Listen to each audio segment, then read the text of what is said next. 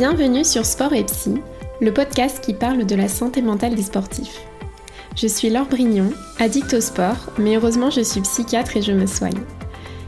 Ici, on réfléchit sur son rapport au sport et sur sa santé mentale, sans prise de tête et surtout sans tabou. Vous trouverez des pistes de réflexion pour explorer vos moments sombres, mais aussi pour donner plus de place au bonheur et à la satisfaction que le sport vous apporte. Vous apprendrez des trucs pour entraîner votre cerveau à mieux se comprendre et mieux se gérer.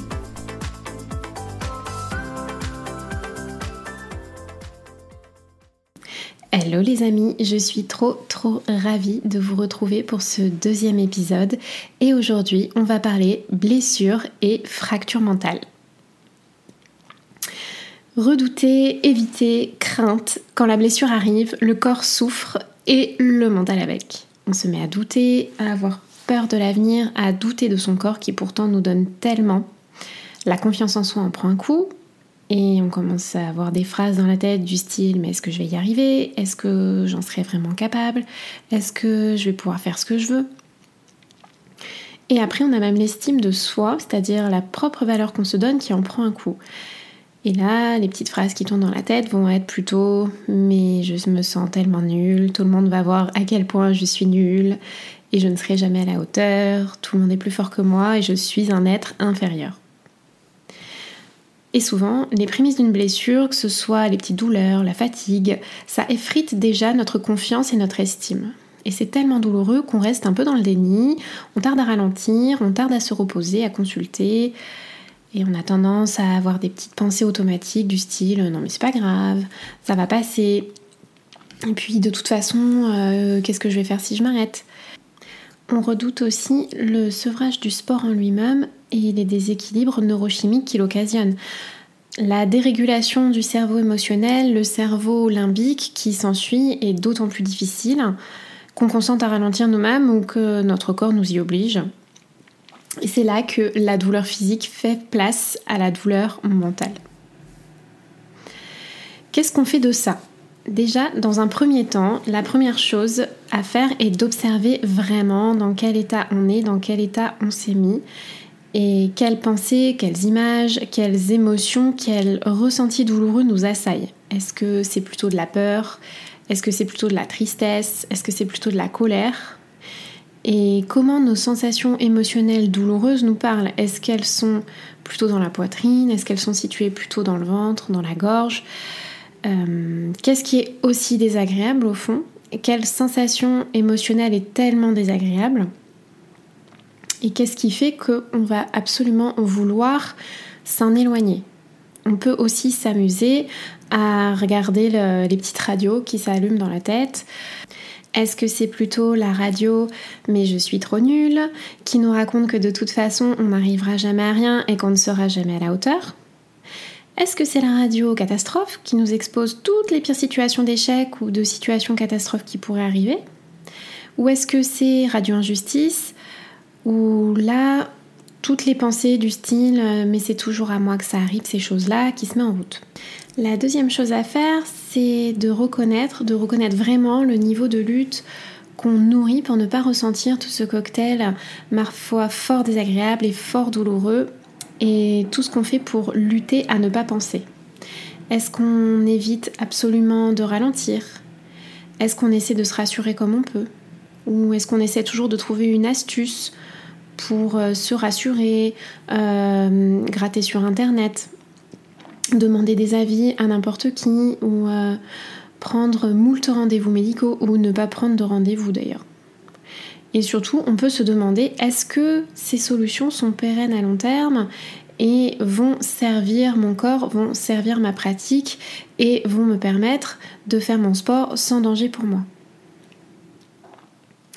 Le problème euh, avec le cerveau, la troisième chose à faire, une fois qu'on a observé dans quel état on était intérieurement et quelle stratégie de lutte on mettait en place, à ce moment-là, on peut se proposer de laisser un peu plus de place que prévu à tous ces ressentis négatifs et de pas obligatoirement vouloir s'en éloigner. Parce que le problème, c'est que le cerveau est très mauvais pour fonctionner en négatif. C'est-à-dire qu'on ne peut pas lui ordonner de ne pas penser ou de ne pas ressentir. Il y a un petit exercice qui est assez rigolo à faire, c'est que si pendant 30 secondes je vous demande de ne pas penser à un ours blanc, en général, qu'est-ce qui se passe? Vous avez l'ours blanc qui s'agite devant vos yeux ou dans votre tête et qui reste, euh, bah, jusqu'à temps que vous ayez euh, focalisé votre attention sur autre chose.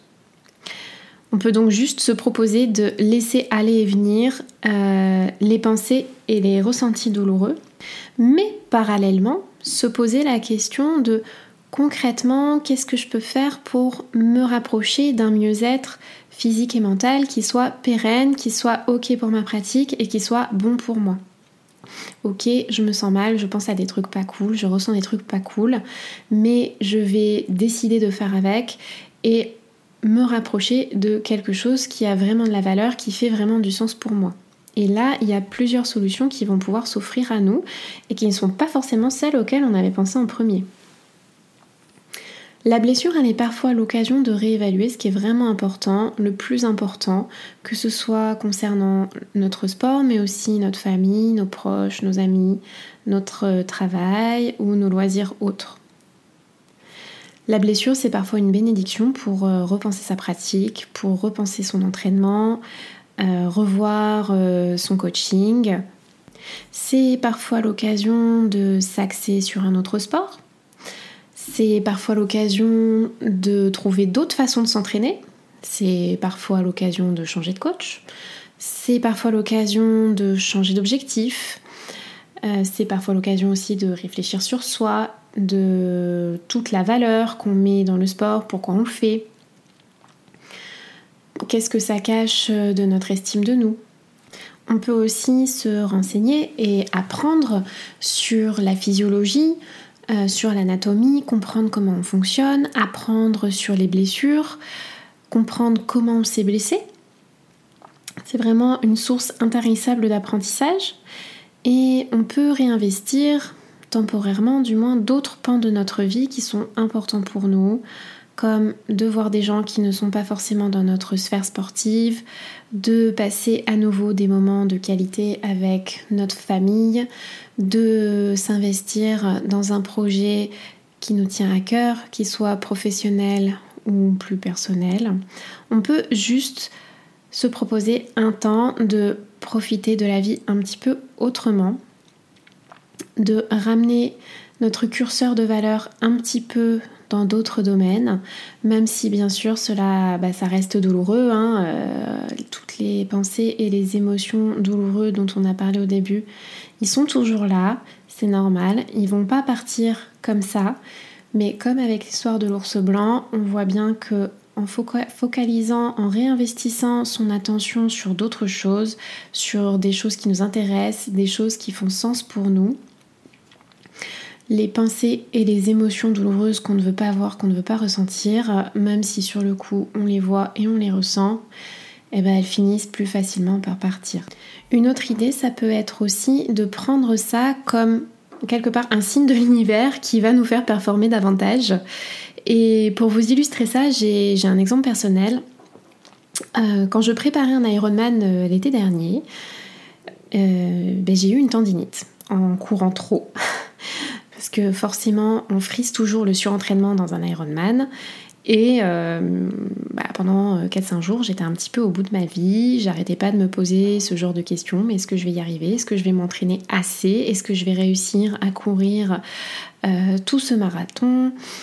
Euh, Mais voilà, comme j'avais très très très peur de vraiment me blesser, en fait, euh, j'ai tout arrêté. C'était, bah, c'était pas une grosse tendinite, hein, c'était vraiment le début. Euh, mais du coup, euh, j'ai essayé de, me reconcentrer, de, me dire bon bah voilà, tu, tu, vas pas courir pour te blesser. qu'est-ce, que, qu'est-ce que tu peux faire pour tirer parti le plus possible de cette période et essayer d'avancer quand même vers ton objectif, vers l'Ironman? Bah, Du coup, j'ai pas couru, mais je me suis plus investie dans le vélo. Et comme le vélo c'est mon point faible, bah, comme je me suis plus investie, j'ai cherché à plus comprendre comment je pouvais progresser parce que j'avais plus de temps et j'avais aussi plus de temps pour m'entraîner.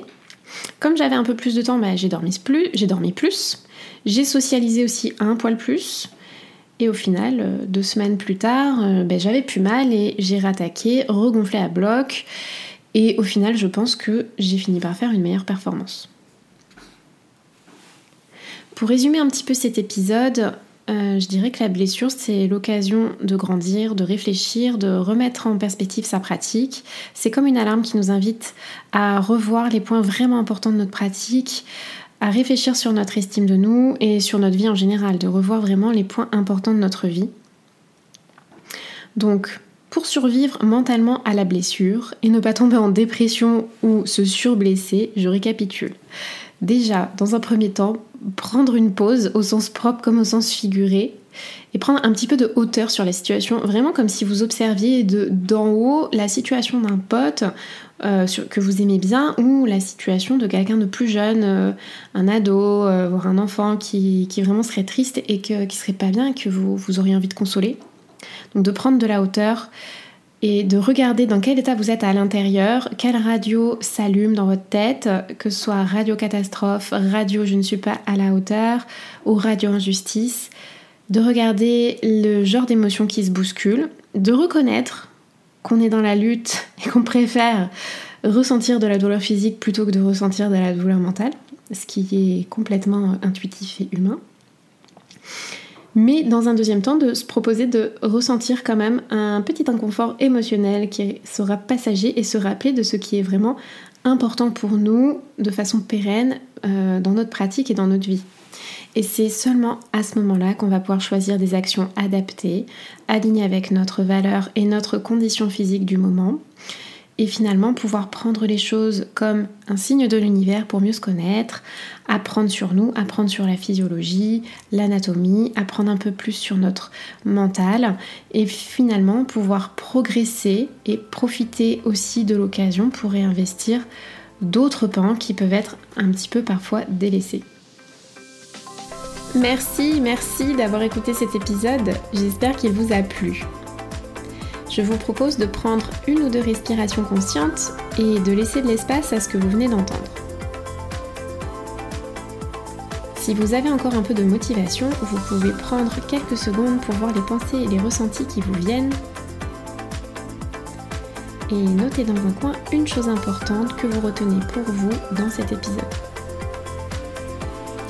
Je vous laisse décanter avec ça les amis. N'hésitez pas à partager cet épisode à quelqu'un qui en aurait besoin, à vous abonner, à me couvrir d'étoiles sur votre application de podcast et à me rejoindre sur Instagram doclorette. Je vous dis à très vite pour papoter de sport et de santé mentale. Bye tout le monde